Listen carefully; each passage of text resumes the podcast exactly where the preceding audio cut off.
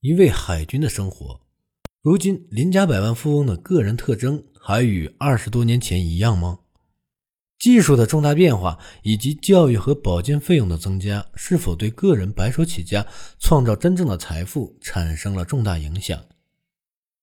我们在一九九八年《百万富翁之心》中涉及的研究，和二零一六年分别对全美前百分之五的财富拥有者进行了相关调查，结果显示，在他们所提及的三十个成功因素中，正直和自制力。一直排在前几位。这些因素在与家庭财务管理有关的各个领域中发挥着作用，包括投资决策，甚至是简单的账单支付。无论身处什么时代，经济状况或现有的技术发展水平如何，林家的百万富翁总是一如既往地将自制力运用到财富积累中去。正如《百万富翁之心》所描述的那样。无论怎样强调自制力在解释经济成就差异方面的重要性都不为过。如果你缺乏自制力，那么你创造财富的概率会很小。没错，你有可能中彩票，但在大多数情况下，你更有可能染上麻风病。有趣的是，在解释一个人的社会经济成功方面，有关智力取向向下的三个成功要素远不如自制力那么重要。拥有高智商、从顶尖大学毕业和以近乎第一的成绩毕业，一直处于成功因素的底层。有一位律师从海军陆战队训练中获益良多，他向我们分享了自身的一个案例，该案例与上述发生正好相匹配。请记住，自制力训练是海军陆战队训练的主要组成部分。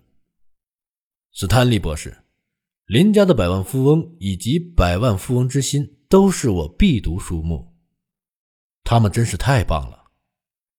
我刚读完百万富翁之心，即使我还不是百万富翁，但我心向往之，所以这本书与我产生了真真切切的联系。我就像是那个林家的百万富翁，我参加了海军陆战队的军官候选学校的选拔。我上了大学，我进入了法学院。我不聪明，没有太高的智商，但我极富自制力，工作努力。我也碰巧有个孪生兄弟，我们在各个方面都势均力敌。大约在五年前，我们开了一家律师事务所，我们经营房地产，我们善于交际，与人和谐相处，我们具备基本常识。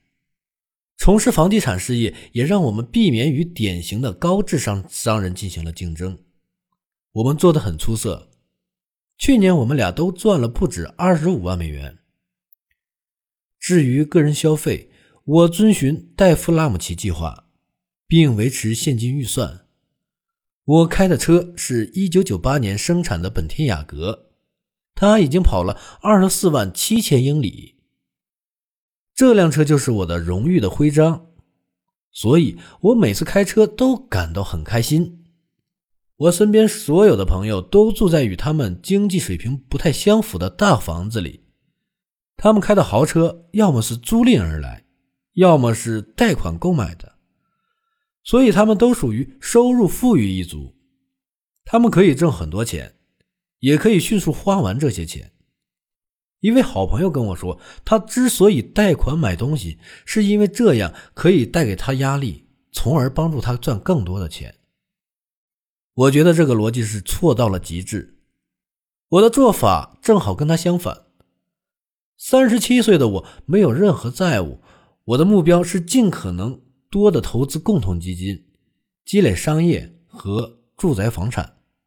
但完成目标的前提是没有任何抵押贷款。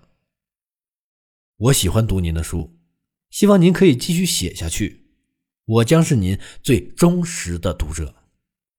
祝您一切顺利。行动中的韧性，克莱尔·奥康纳在福布斯网站发表了一篇文章，文章是这样描述塑身品牌 Spanx 创始人莎拉·布莱克利的：莎拉·布莱克利是今年加入亿万富翁俱乐部的最年轻的白手起家的女性。她用五千美元的储蓄打造了一个新的零售品类——塑身内衣。布莱克利曾经一心想读法学院，但据这篇文章介绍，他未能在法学院入学考试中取得很好的成绩，因此失去了入学机会。所以，他是否缺少很强的分析能力呢？只有百分之九的千万富翁表示，他们的职业选择是参照智力测试结果做出的。就像许多成功人士一样，他选择了另外一条道路。在布莱克利创业前，他花了七年时间，成了一名传真机销售的专业人士。他说：“因为我的推销技巧已经炉火纯青。”所以人们都在争抢着我的名片。我的数据库告诉我，销售是白手起家的百万富翁提及次数最多的首份工作。销售工作可以作为一种极佳的途径，去提升你的自律和韧性。作为一名销售人员，布莱克利夫人深知外表对于职业的重要性，因此她总是向外面呈现出自己最好的一面。之后，他迅速意识到，市场上的一些基础产品不仅缺乏个性，而且功能也不全。经过反复试验，他终于发明了 Spanx 塑身内衣品牌。布莱克利夫人带着融入了他极高创造力的产品，开足马力向前进发，最终成了一位亿万富翁。读完整篇文章，我注意到布莱克利夫人与其他成功人士都有许多相似点。作为我在邻家的女百万富翁部分研究中，全国三百一十三名拥有或经营企业成功的女性，应我的要求，每人写了一篇文章。这篇文章的题目是《论年轻人如何成为成功的成年人》。实际上，他们写的是《论我如何成为一个成功的企业主》。在对这些文章的主题和组成部分进行了详细的内容分析后。毅力这一品质脱颖而出，是这些女性最常提及的成功原因。我在书中曾写道：大多数受访者在成功前都经历了失败，以及承受了来自家人和朋友的打击。在某种意义上，这些人似乎被驱使着不断攻克一个又一个困难，从而去校正批评者对他们自身错误的认识。大多数人认为。毅力还有一个关键组成部分，那就是对于晋升或荣誉的强烈抱负和进取心。受访者还强调一点，在较长的一段时间内，专注于实现所期望的结果是成功的关键。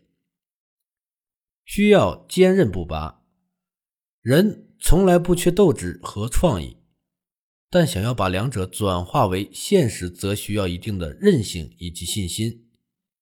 任何改变的初始阶段都需要韧性和信心。更重要的是，在梦想看似遥不可及的时候，他们是否依然存在呢？人在创业的过程中，不可避免会面临一些挑战，这个时候，韧性和信心就显得很重要。我父亲在2014年写下了一篇短文，正好呼应了以上的这个话题。罗伊正在考虑转换自己的职业生涯，从一名雇员到一名雇主。在他的身上，我们可以看到许多推动企业成功的特性。他具备高水平的行业知识，有良好的自制力和极出色的工作习惯。此外，他的信用等级很高，在生活中，他和他的家人量入为出。即便如此，我仍然怀疑罗伊的创业之路是否能成功。在接连遭遇到来自银行对其商业贷款的否决后，罗伊的热情逐渐消退了。他很难理解为什么会有人否定他的商业计划。银行处理贷款的人员态度傲慢，行为冷漠，甚至言辞带有侮辱性，就连他的亲戚也不愿意借钱给他。所以认为创业太冒险了，而且罗伊并没有商业头脑。我建议罗伊重新再去读一读《百万富翁之心》中有关于学会与批评者打交道的章节，我摘录了其中几句话，希望罗伊能够好受一些。只要你有雄心、有抱负、有理想，就会存在无数企图摧毁你的批评者。但在美国，批评者是我们社会体系中不可或缺的一部分。钢变成铁之前，要经历千锤万击。其实人也一样。白手起家的百万富翁们认为，某些权威人士的贬低性评价对他们的成功起到了相当大的促进作用。这些外部的锤击生成了驻扎在他们内心的抗体，从此以后，他们能够转移批评，磨练意志。人生不是一场短跑，它是接连不断的马拉松。人们对你的评价就像是浮云，来无影去无踪。即使有些负面评价预测了你的失败，只要你相信自己能取得成功，成功终将属于你。这是百万富翁的共同经验。罗伊还要理解这一点，他越成功，他的批评者队伍就会变得越来越长。好了，一味的海军生活的这一节到这里就结束了。感谢你的收听，拜拜。